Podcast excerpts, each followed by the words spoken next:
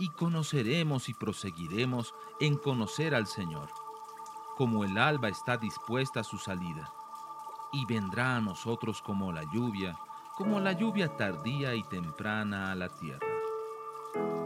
Lluvia tardía. Un tiempo para recibir la frescura de la palabra de Dios.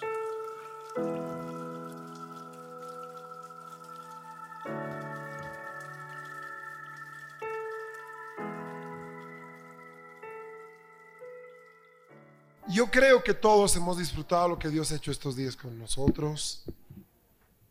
Ha sido muy importante lo que hemos compartido, lo que hemos hablado. Yo quiero tomarme unos minutos eh, para terminar algunos conceptos que anoche dejamos un poco al aire. Si bien llegamos a desarrollar lo que queríamos, permítame tomarme unos minutos con algunos principios este día vamos a distribuirlo más o menos así. Tenemos que revisar brevemente la agenda que tenemos para este año como iglesia. Luego tenemos que hacerles conocer un poco los pasos que vamos a dar para organizar las barcas, las nuevas barcas. Tenemos bautizo en un rato más. ¿Sí? Entonces estamos con varias cosas simultáneamente. Y esperamos estar yéndonos a casa como a las 3, 4 de la tarde más tardar, después de compartir juntos el almuerzo. Por eso es que hemos cortado un poquito la alabanza para poder terminar de hacer todas las cosas que necesitamos hacer. El día de ayer compartimos acerca de todas esas áreas, y ustedes han encontrado en los grupos, ¿verdad? Que consideran un problema en nuestro desarrollo como tal. Y dimos cuatro leyes que nos ayudan a vencer y establecernos en una atmósfera de victoria a partir de entender qué leyes están actuando en nosotros. De verdad que entender eso es como, ¿qué le digo? Encontrar la raíz del problema. Porque de lo contrario es como tratar simplemente de quitar los arbustos, pero las raíces siguen ahí dentro. Les había leído un verso ayer de Hebreos que me dejó muy impactado y creo que a todos luego, que hablaba de Moisés comparándolo con Cristo. Y decía que Moisés había sido fiel en toda la casa de Dios igual que Jesús lo fue. Y quedamos con este pensamiento de que lo que Dios espera de nosotros es que seamos fieles en toda la casa de Dios. A partir de eso, en la noche tuvimos un tiempo en el que creo yo el Espíritu Santo nos ministró poderosamente y nos desafió a creerle y a seguir creyéndole sin importar lo que suceda. Amén. Hay una palabra que para mí es importante tomar unos minutos en desarrollar en esta mañana, y es la palabra distracción. Una de las cosas que provocan la lista de, de elementos que ayer ustedes hacían en los grupos es distraernos. El mal de los cristianos es la distracción. Es gracias a eso que no se consagran, gracias a, que gracias a eso que no se enfocan, que pierden el entusiasmo, que se desubican. Y a medida que nosotros vamos creciendo tanto en edad como en experiencia con Dios, las distracciones varían. Es como un niño, ¿verdad? A un niño lo distrae casi cualquier cosa. Pero pasa al momento la distracción. Como que alguien entra, mira lo que entra, se siente y sigue. En cambio, cuando un adulto se distrae, se distrae en serio. Y se distrae en un lapso de tiempo mayor. Por ejemplo, pensando en algo.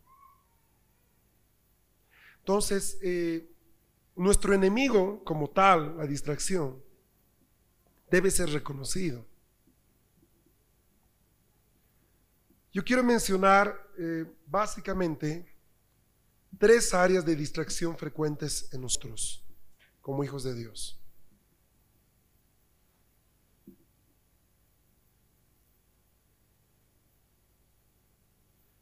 La primera área, mis hermanos, es el área del corazón.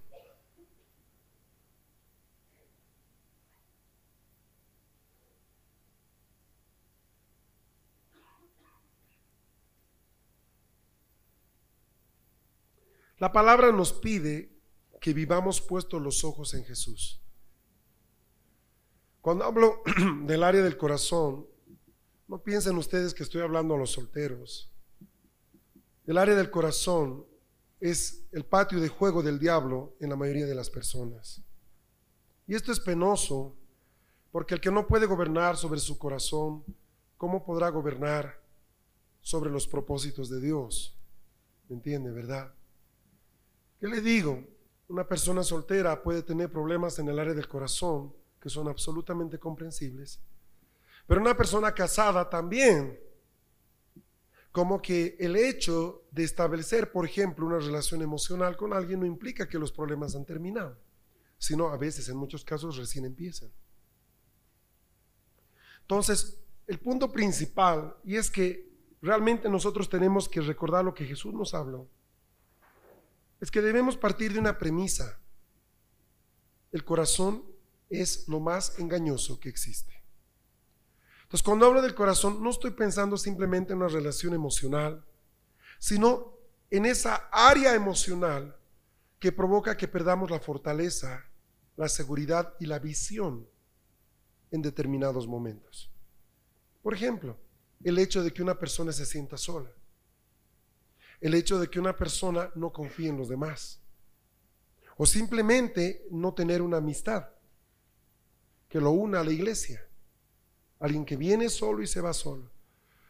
Entonces no hablo, y lo aclaro, lo repito, no hablo necesariamente de una relación de pareja, sino de esas áreas de nuestro corazón que empiezan a ser vulnerables a partir de una fisura que hay.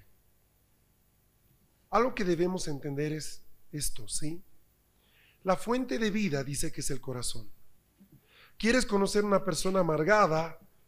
Busca una persona cuyo corazón fue herido y la vas a encontrar. Entonces la razón de cuidar el corazón obedece primero a un principio de sabiduría. En Proverbios se nos habla mucho de eso. Pero como tal razón también debemos entrar a un entendimiento profundo de lo que Dios espera de nuestro corazón. Porque mucha gente fracasa en el área del corazón, sea con amistades, sea con, familiares, sea con parejas. Dios nos ha hecho con una estructura funcional. Por ejemplo, a esta altura del partido hemos entendido ya más o menos qué hace nuestro espíritu, cómo opera nuestro alma. Ya, ya, tenemos un entendimiento. También nuestro corazón tiene una estructura de funcionamiento correcta. Por ejemplo, si usted se satura de, grasas, va a tener problemas lentamente por el asunto de la circulación. Bueno, todos tienen un buen corazón hasta que el corazón que Dios ha creado, y hablo aquí del área emocional, tiene esta estructura. Si Dios es el primero y es el que ocupa la atención plena, completa y el primer lugar, no hay forma que el diablo mueva nuestro corazón y lo utilice a él para dañarnos. El gran problema es que nosotros nos volcamos a alguien cuando deberíamos volcarnos a Dios. Solo pongo así. Una persona que se enamora, donde Dios no es el primero, es una zona que ya cayó.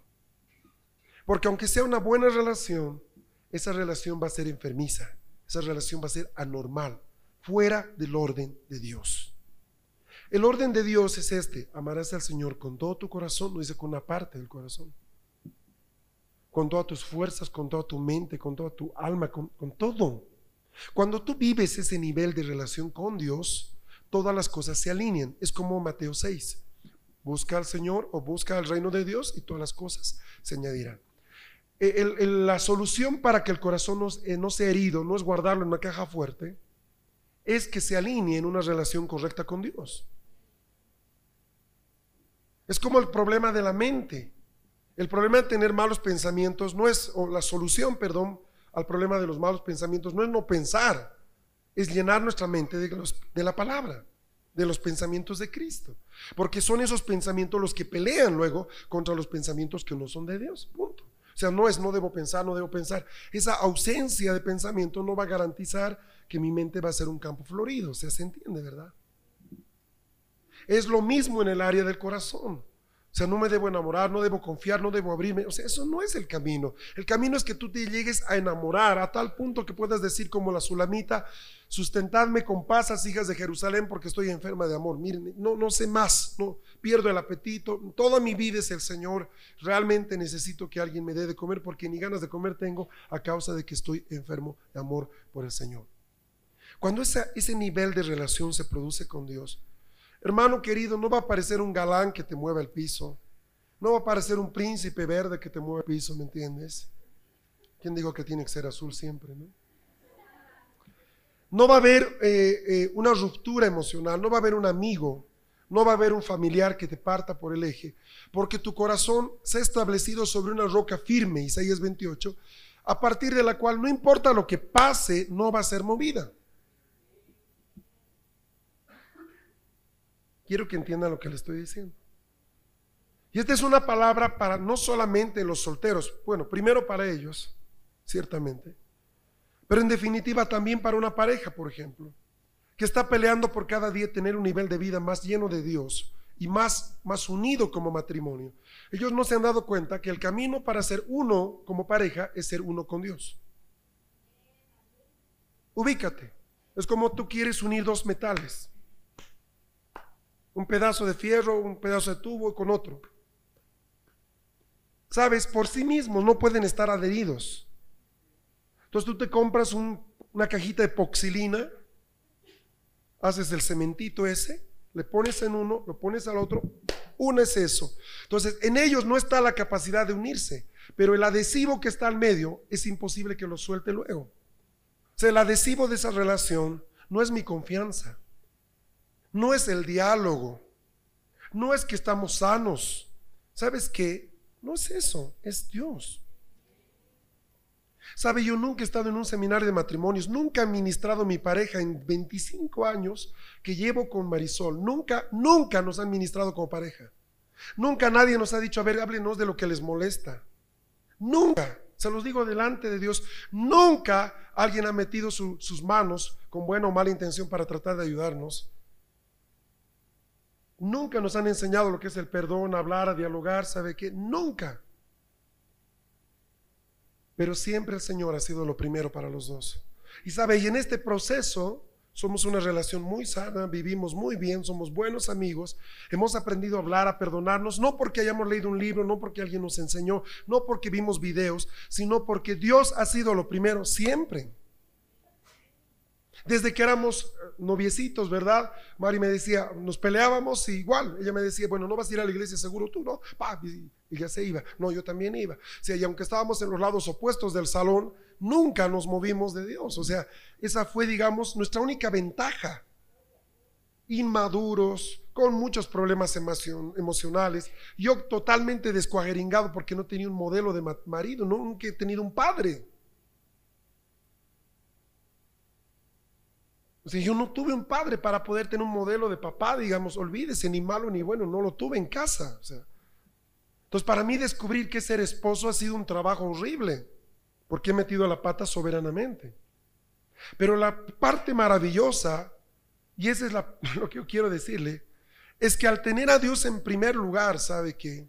Al tener a Dios en primer lugar, el Señor se ha encargado de hacer esa cohesión. Me estás siguiendo, ¿verdad? Nunca en 25 años uno de los dos ha faltado a una reunión aunque estemos peleados. Y sabe, yo sé que gran parte de nuestra salud como matrimonio hoy día es el hecho de saber que Dios ha sido lo primero.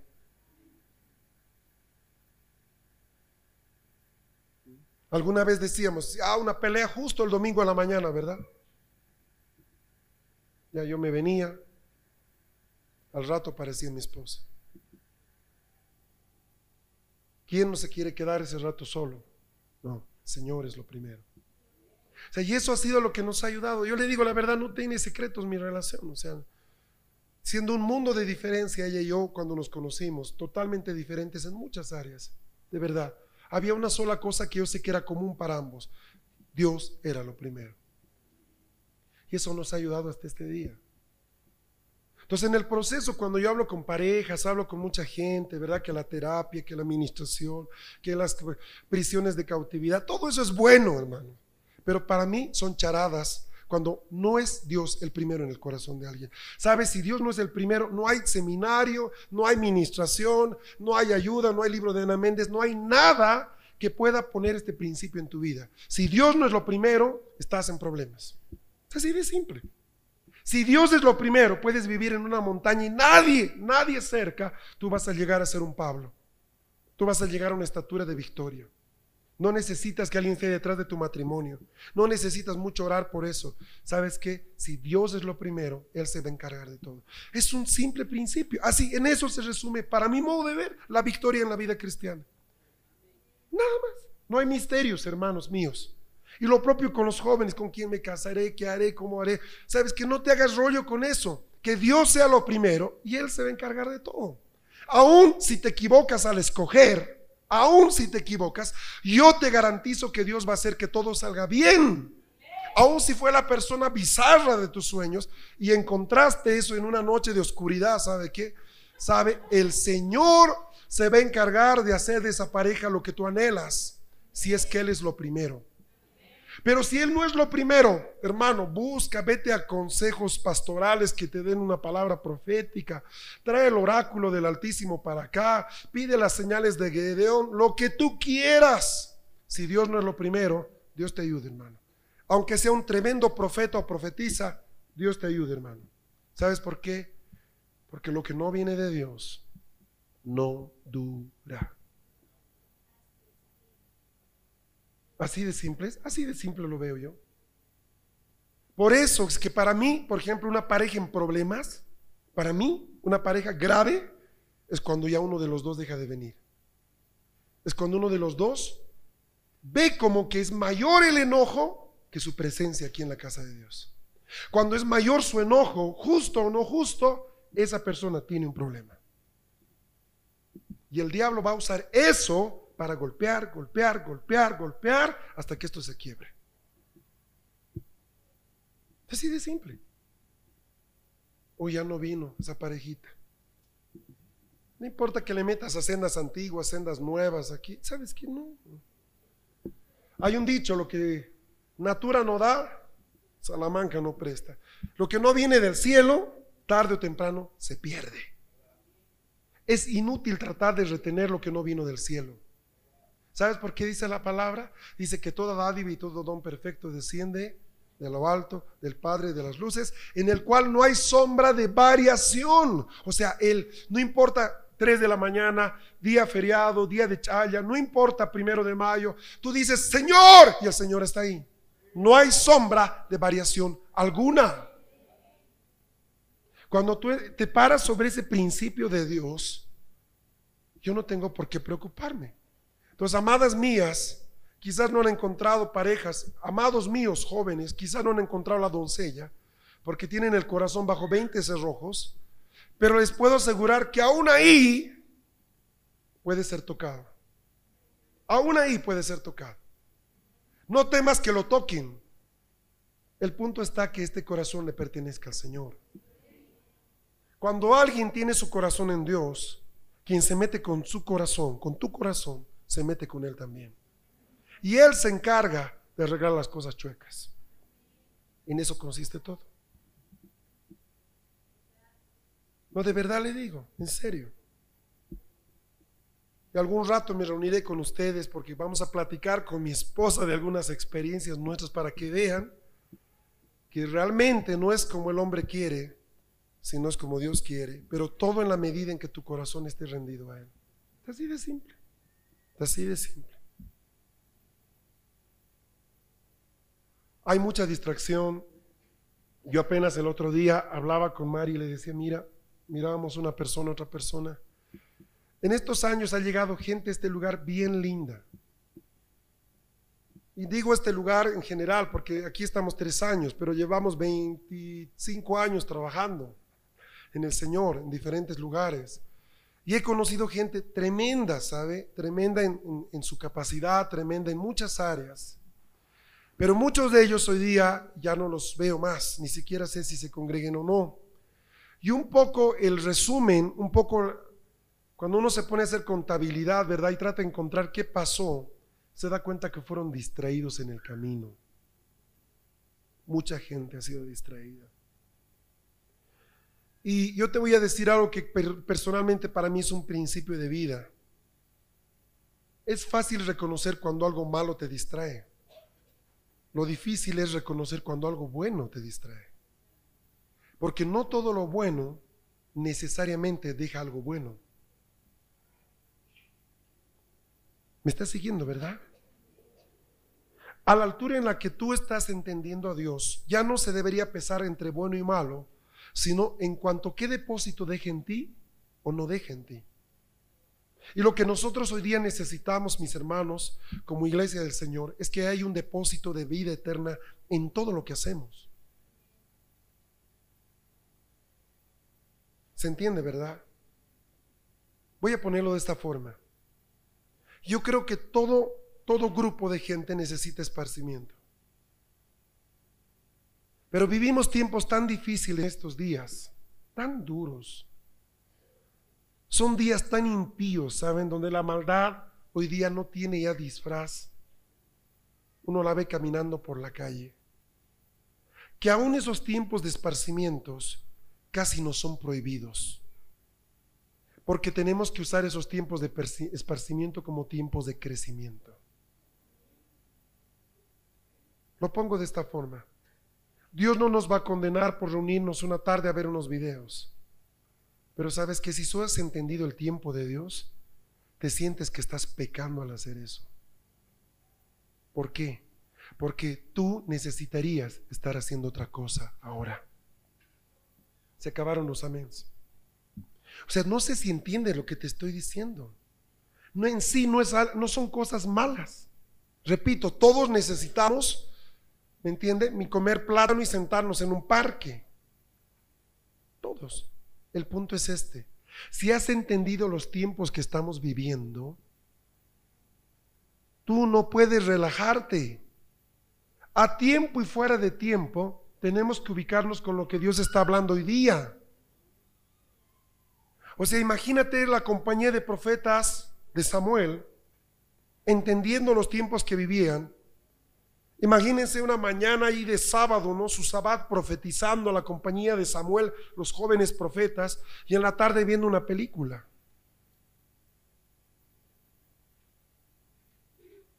Mira que está a tu lado, espero que no estén hablando de ti.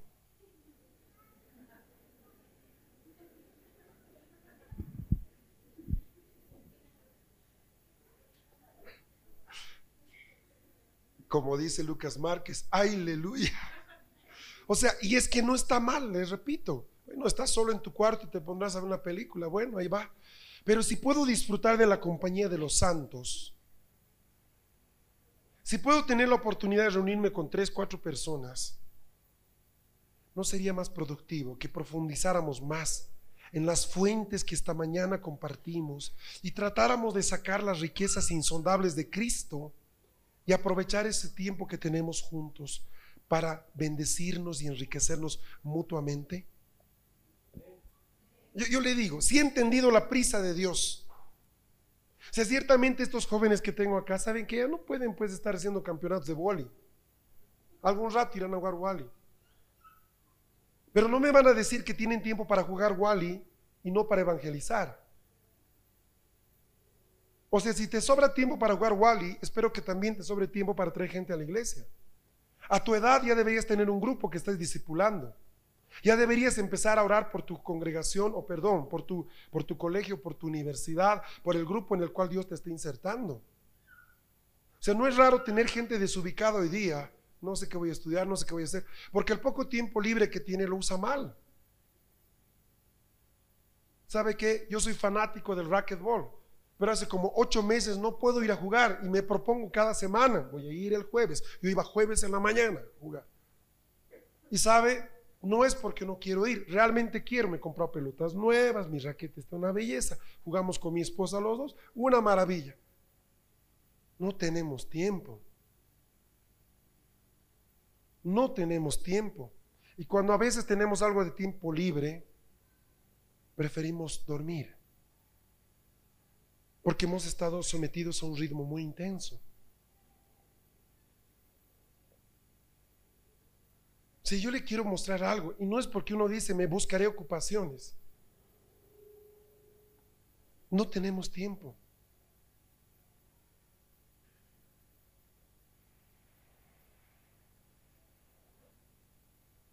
Les quiero leer un mensaje que me llegó ayer.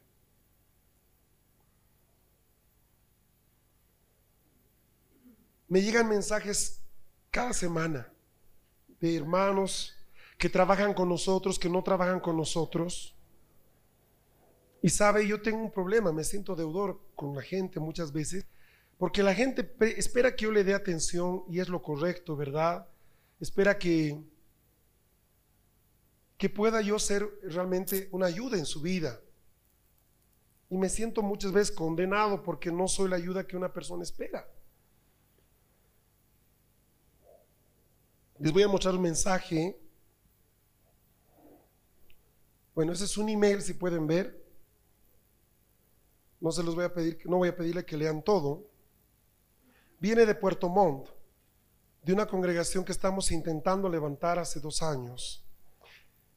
Y dice, hola Fernando, aquí estoy de nuevo, entre comillas. Es que me mandó un mensaje y no le respondí. Con la esperanza de transmitir la necesidad e insistencia de comunicarnos y establecer lazos concretos e inseparables con usted y gradualmente con todas las gentes que forman su ministerio, por lo que continúo saltando las barreras para llamar su atención. Eh, esos son los chilenitos, mire, sí son los chilenitos. ¿Qué le digo? No, me oye bien, no me oye bien, pero yo sigo gritando. sé que usted tiene mucho que hacer, pero seré insistente en tratar de mantener una permanencia en las comunicaciones. Entiendo que esto es vital, nos hemos adentrado en terrenos espirituales que nunca habíamos estado, son como niveles de confrontación estratégicos y muy bien conformados. Hace unos días le pedí que nos extendieran una cobertura de intercesión en razón de una investigación que estoy llevando a cabo respecto del sistema idolátrico en esta región. De verdad pienso que lo han hecho, porque posterior a esta petición se desató una poderosa atmósfera de luz entregando entendimiento y revelación en asuntos muy interesantes que estoy registrando y espero transmitirle o llevarle para su revisión muy pronto. Por lo anterior entiendo que estructuras que se han levantado por más de 400 años en una región determinada no pueden derribarse en cuestión de minutos, días o pocas semanas. Esta preocupación ha hecho brotar una extraordinaria necesidad de ser cubiertos estratégicamente a través de información específica por parte de nuestra eh, por parte nuestra hacia ustedes y en este plano son varios los temas a detallar.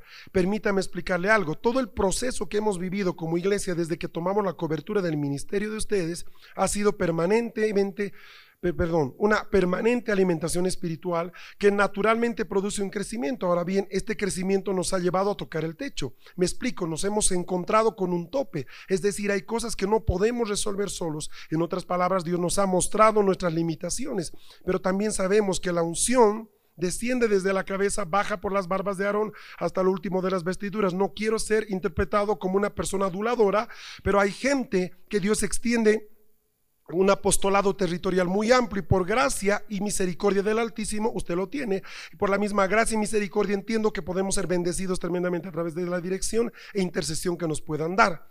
Por esto digo, ¿por qué necesitamos su ayuda? No sé si otra iglesia ha experimentado o expresado esto, pero hay tantas cosas que considerar. Por ejemplo, profecías en avance. Me está pidiendo ayuda este hermano.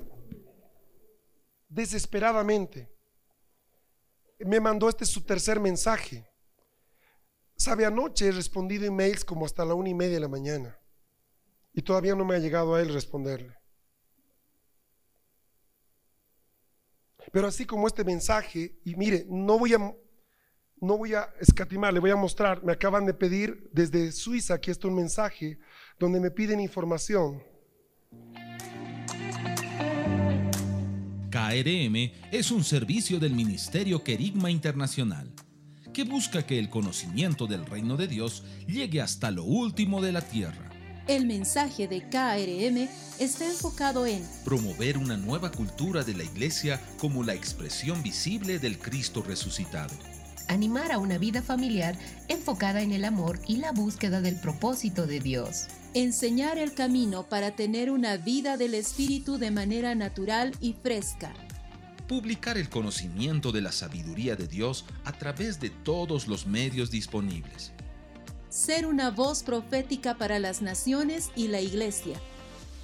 Pero por sobre todas las cosas, exaltar al Padre y levantar en las naciones la honra de vida a su nombre. Gracias por estar en compañía de KRM.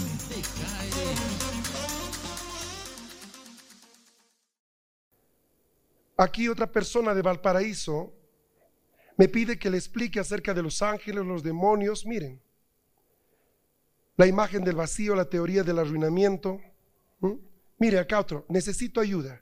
Mi nombre es Alejandro, había escrito, está pidiendo ayuda, vive en Santiago. Otra persona, Amado Pastor Fernando, ni la conozco, deseo las más ricas bendiciones, me permito pedir su ayuda debido a que no sé en qué otra forma conseguirla. El Señor me ha estado hablando de Leviatán y de verdad no sé casi nada de esto, le rogaría que usted me ayudara. Esa, esos son los tenores de los mensajes que recibo cada semana. Y sabe, está si ve, los que conocen el Outlook ni siquiera están abiertos ya como respondidos. Y no es que uno no quiera responderlos, simplemente que yo mismo me doy cuenta que casi ya no tenemos tiempo para muchas cosas. Ahora, yo te voy a decir algo, esa no es solo mi, realidad. Cuando yo hablo con gentes como Ana o otras personas como Pamela, que ahora estaba llegando de Bogotá este fin de semana a Santiago, o sea, donde tú mires, la gente anda loca. Anda corriendo, anda trabajando. Entonces, medio raro, pues, que unos muchachos tengan tiempo para hacer campeonato de Wally.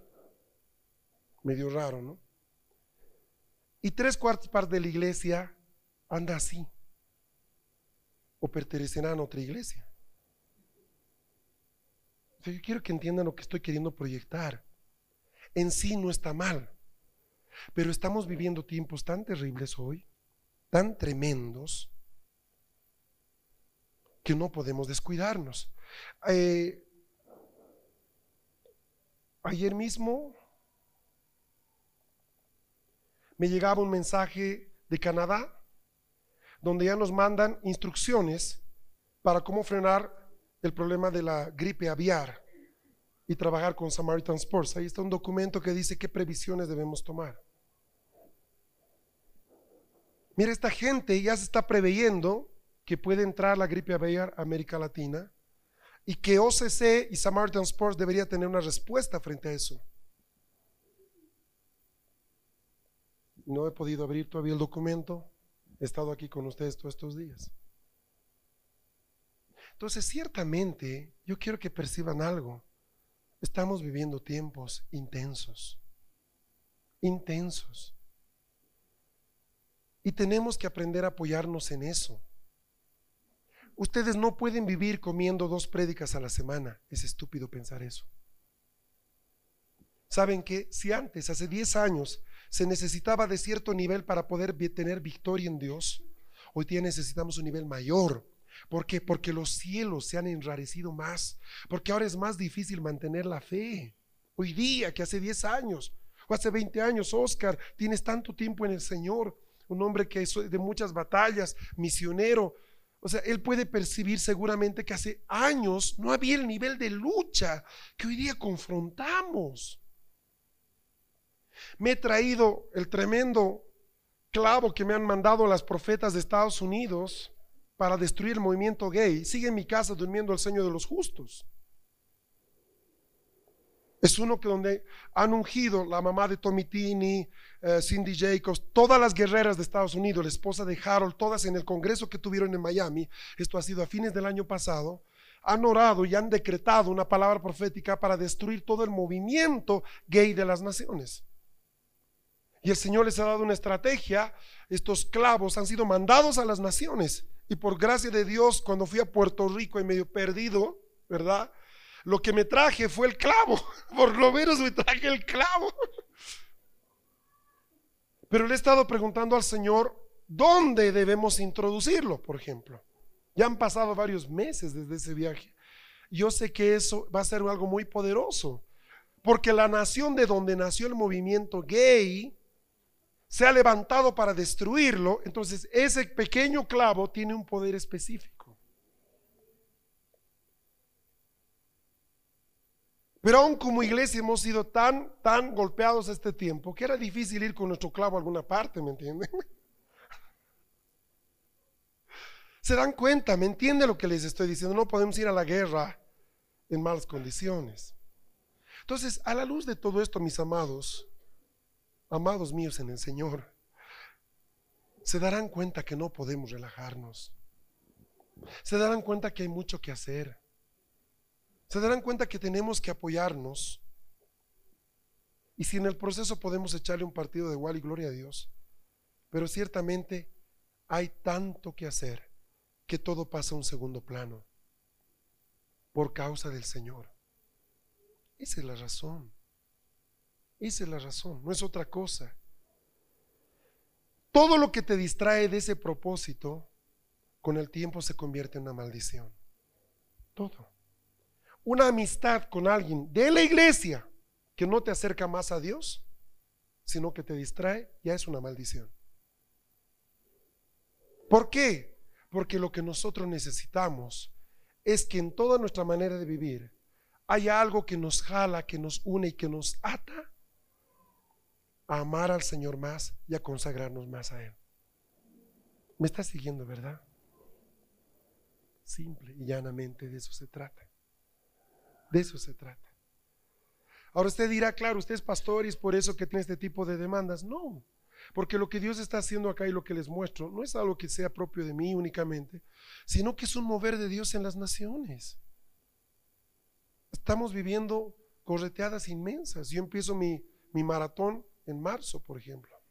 Yo ahora estoy de vacaciones, en, teóricamente. Cada mes tengo un viaje al exterior desde marzo hasta diciembre. Pero en ese proceso eh, yo debo entender que Dios está buscando algo específico. Y como iglesia tenemos que ubicarnos.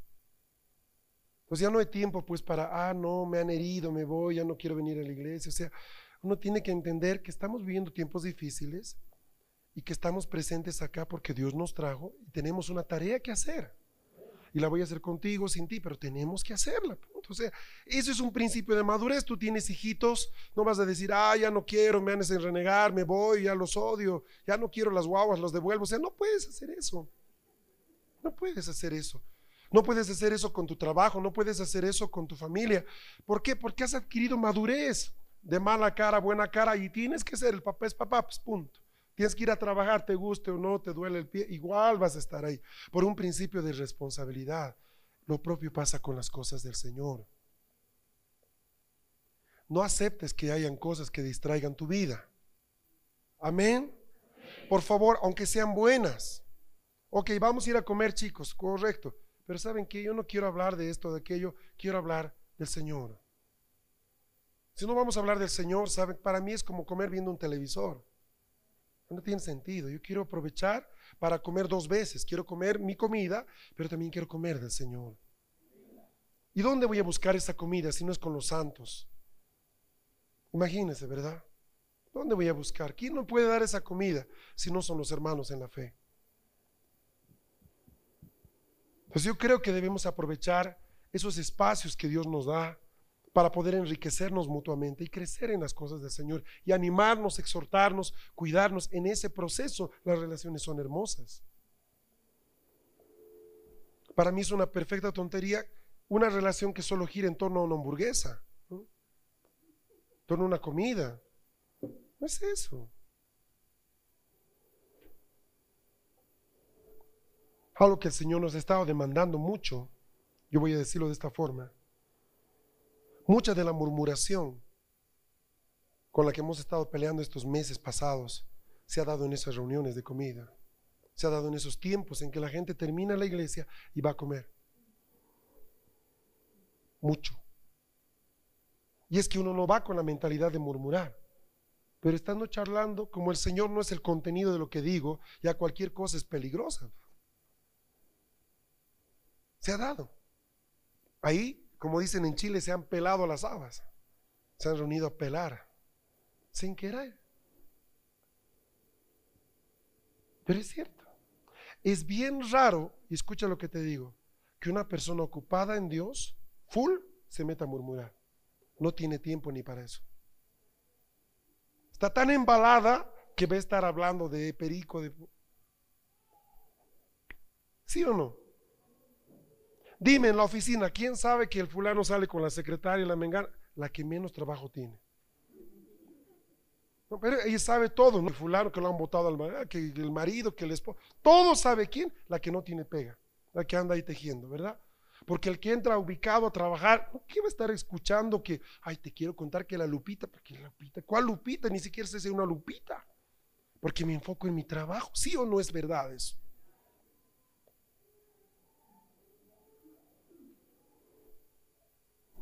Entonces, si, el contenido de tu charla no va a ser el Señor, aún comiendo tu hamburguesa, la has pelado, pues, hermano. O sea, siempre debo hablar del Señor. Habla de ti, pero que el Señor sea el contenido. O sea, el Señor es nuestro, ¿me entiende, verdad? Dice que hablemos entre nosotros con salmos. Dice que todo lo que hablemos, ¿verdad? Sea lo bueno, lo justo, lo santo. O sea, si el Señor no está presente ahí, nosotros vamos a hablar tonterías porque carne somos. O sea, no porque somos malas personas, sino porque cuando uno se relaja, se raya. Empieza a hablar tonterías. La actitud de vigilancia y prudencia es la que garantiza que mañana vamos a seguir firmes, punto. Entonces aún nuestros tiempos juntos deben girar en torno al Señor. Y cuando no sea así, tú apártate de esa mesa, diles, perdón, pensé que íbamos a compartir el Señor, hasta luego, porque para hablar o para perder el tiempo puedo perderlo solo. ¿Para qué perder el tiempo en grupo? Uno se siente más condenado. Todavía solo es secreto tuyo. o no. Pero el estar juntos. Hermanos míos, yo les hago una pregunta. Aquí hay gente que tiene buenos, buenos años en el Señor. ¿Cuánto no hubiéramos querido nosotros, que hoy día tenemos ya algunos años en Dios, tener el privilegio que tienen muchos hoy día de salir de la reunión, irse a comer a un lado, platicar?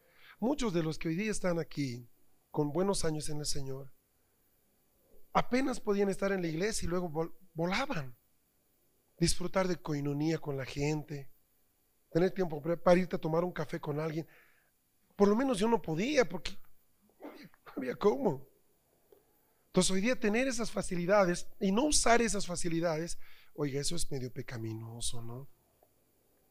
De verdad le digo. ¿Cuánto no hubiéramos querido viajar con nuestros equipos de la iglesia en el pasado? ¿Cuántas veces tú has viajado con tus pastores, con tu gente, con hermanos de la alabanza? ¿Cuántas veces en todos tus años en el Señor? Entonces viajar con ellos, ¿no te parece una hermosa oportunidad para crecer en el Señor? O sea, a la luz de eso, si tú te das cuenta y si entiendes que el Señor está apurado y que realmente hoy día los días se han hecho más cortos, no, no sé si es nuestra idea o es por el tsunami, pero el punto es este, hay mucho que hacer. Y no puedes permitir que algo te distraiga. Si te vas a enamorar y casarte, hazlo rapidito porque no hay mucho tiempo para perder en eso. Si vas a, empezar esto, empieza rápido y si vas a terminar algo, termínalo rápido. ¿Por qué? Porque nos apremia una cosa, el Señor está apurado. Eso es todo. A ustedes aquí prohíben, no, no prohíbo nada. El punto está que somos una iglesia que está correteada, estamos trabajando mucho e intensamente. No, yo no trabajo, yo quisiera más bien, ok, anótate, vas a tener trabajo desde esta semana. Yo quiero realmente eh, terminar esta parte diciendo esto. Yo no quiero poner condenación en nadie. Quiero poner una carga que viene del Señor. La carga por trabajar más intensamente en extender su reino.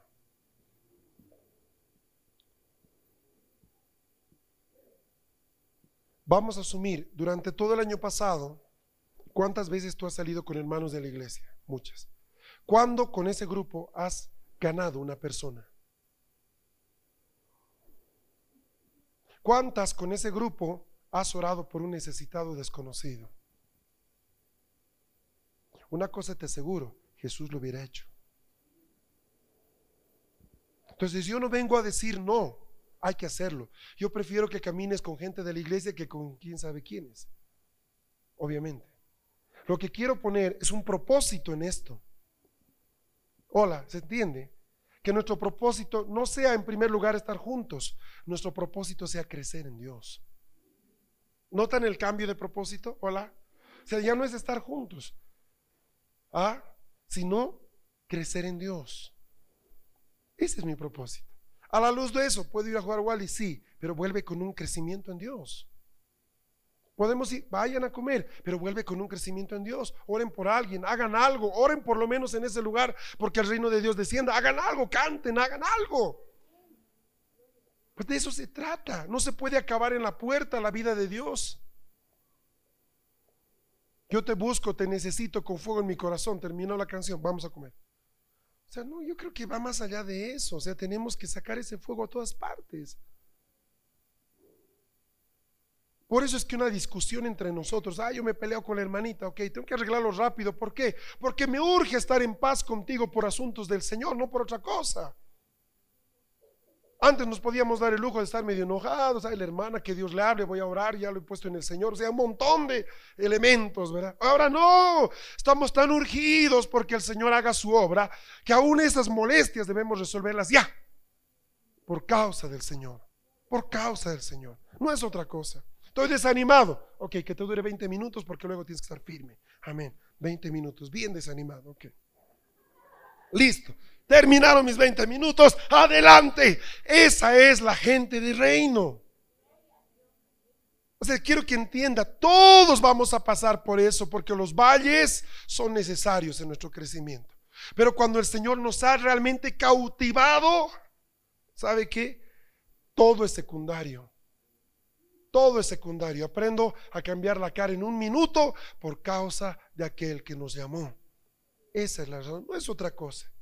En definitiva, aquí somos adultos, cada uno tiene su manera de tratar su propio cansancio, su propio desgano, pero el Señor nos ha metido en un problema, nos ha metido en la misma barca a todos y nos ha dicho que no vamos a salir ahí hasta que cumplamos su propósito. Entonces, o remamos rápido o pasamos más tiempo juntos. El Señor nos dijo, suban, muy bien, los espero al otro lado. Ahora, ¿cómo le quieres hacer? Vamos despacito, así podemos. O mejor pongamos fuerza y le damos con más fuerza y más rapidez en nuestro recorrido. Que el Señor nos ayude, amados. O sea, de verdad, yo quiero poner una premura en ustedes. Son personas maravillosas. Los jóvenes de la iglesia acá son tan sanos, tan lindos. Los niños de la iglesia son maravillosos, yo puedo verlo el haber recibido, entre paréntesis, en niños de, de otras iglesias, de otros lugares, al colegio y verlos a los niños hoy día. Veo que han hecho un trabajo maravilloso los maestros de la iglesia con ellos estos años, porque se nota la diferencia. Se nota la diferencia. La vida de Dios, cómo fluye en ellos, se nota. Pues, ¿cómo voy a quejarme de ustedes? Un equipo lindísimo, pero todavía tenemos que afirmar algunas cosas de la lista que tú tienes que ayer han hecho un grupo, si te das cuenta, todas ellas tienen como objetivo este, distraerte. ¿Cómo resuelvo esto? Bueno, ayer hemos dado algunos tips para caminar en eso. Pero permítame darle el primero y el más grande de todos los recursos que yo considero. Llénate de Dios. Mira qué secreto. Para eso vine al retiro. Ya sabía eso. ¿Por qué no lo hace?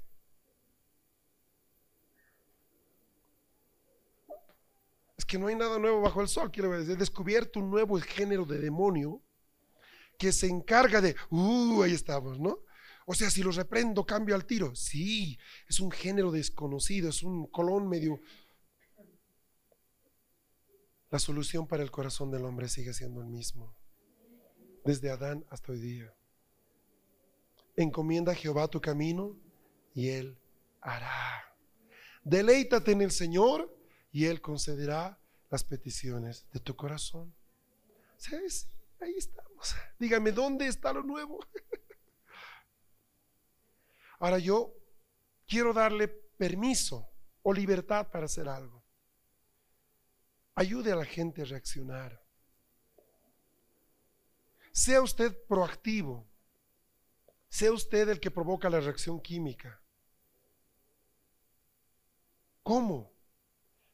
Llegas a un lugar donde los hermanos están bien ocupados perdiendo el tiempo. Aleluya. Llega tú y cambia la visión, pues. Sin poner condenación, sin ponerte a predicar, así. Ah, Simplemente jálalos para que ellos hagan lo que sabes que deben hacer.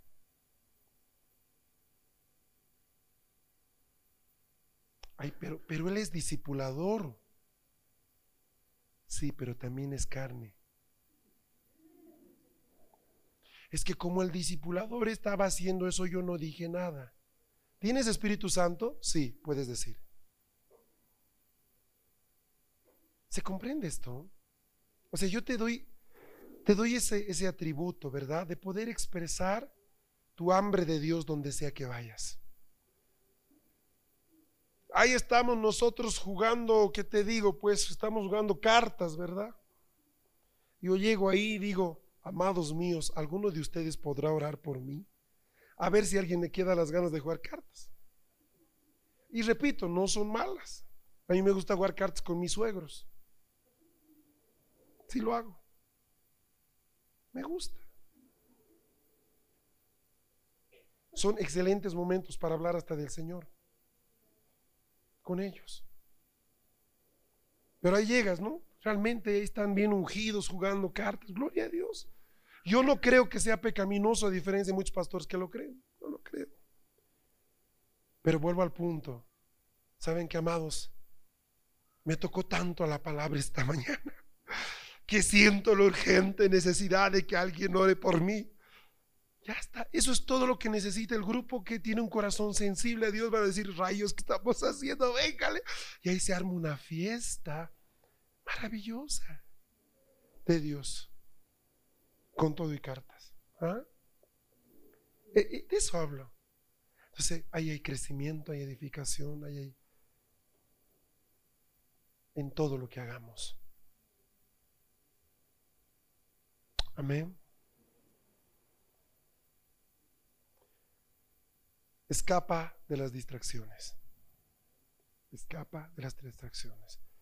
Que este año, que que para nosotros empiece en marzo sea un año con pocas distracciones. No digo ninguna, algunas se nos escapará, pero que en lo posible no hayan distracciones. Amén. ¿Estamos bien? ¿Nos ponemos en esa posición? ¿Realmente necesitamos esto? Sí, necesitamos.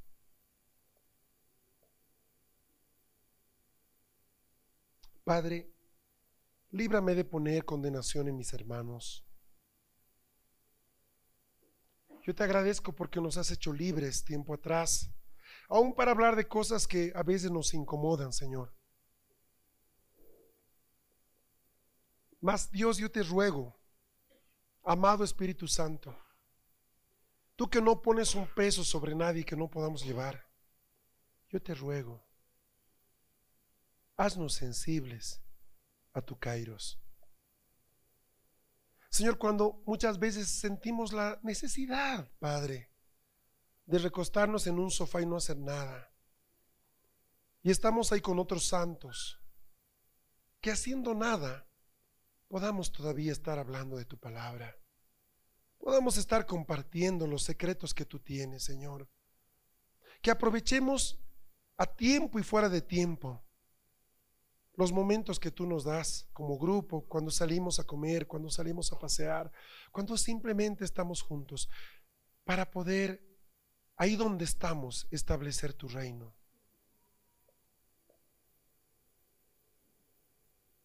Padre, ten misericordia de nosotros. Señor, haz que se despierte en nosotros el interés y la pasión para no perder un minuto de nuestra vida sin hacer tu voluntad. Señor, yo te pido que desarrolles esta área de madurez en nuestra vida.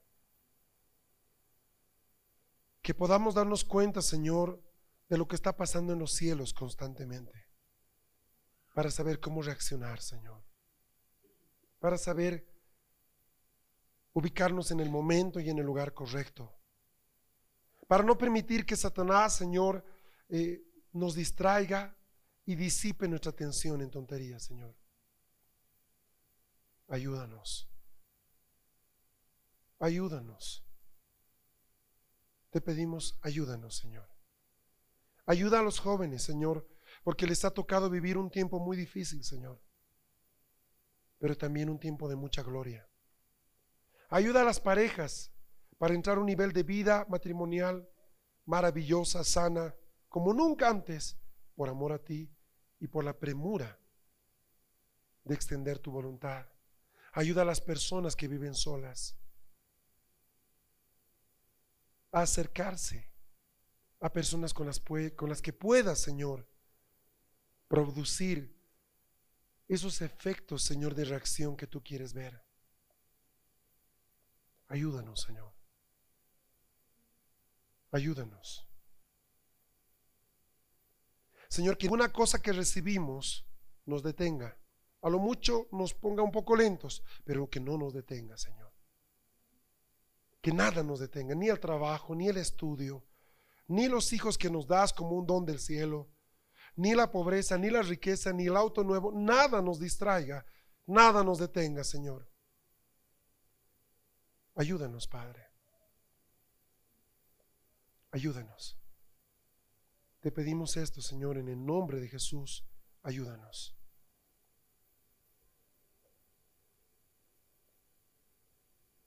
Amén. Tener un hijo no significa que ya no vienes a la iglesia. Significa que vas más despacio. Significa que vas a llegar un poquito más tarde quizás, pero vas a estar ahí. ¿Verdad? Tener que dar examen no significa que vas a estudiar justo el día que hay que venir. Significa que ahora tienes que trabajar más para no descuidar lo que tú estás haciendo. Amén. ¿Se entiende esto, verdad?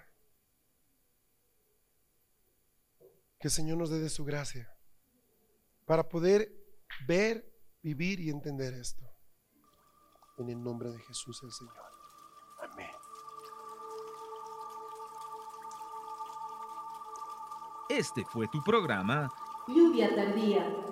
Recibiendo la frescura de la palabra de Dios.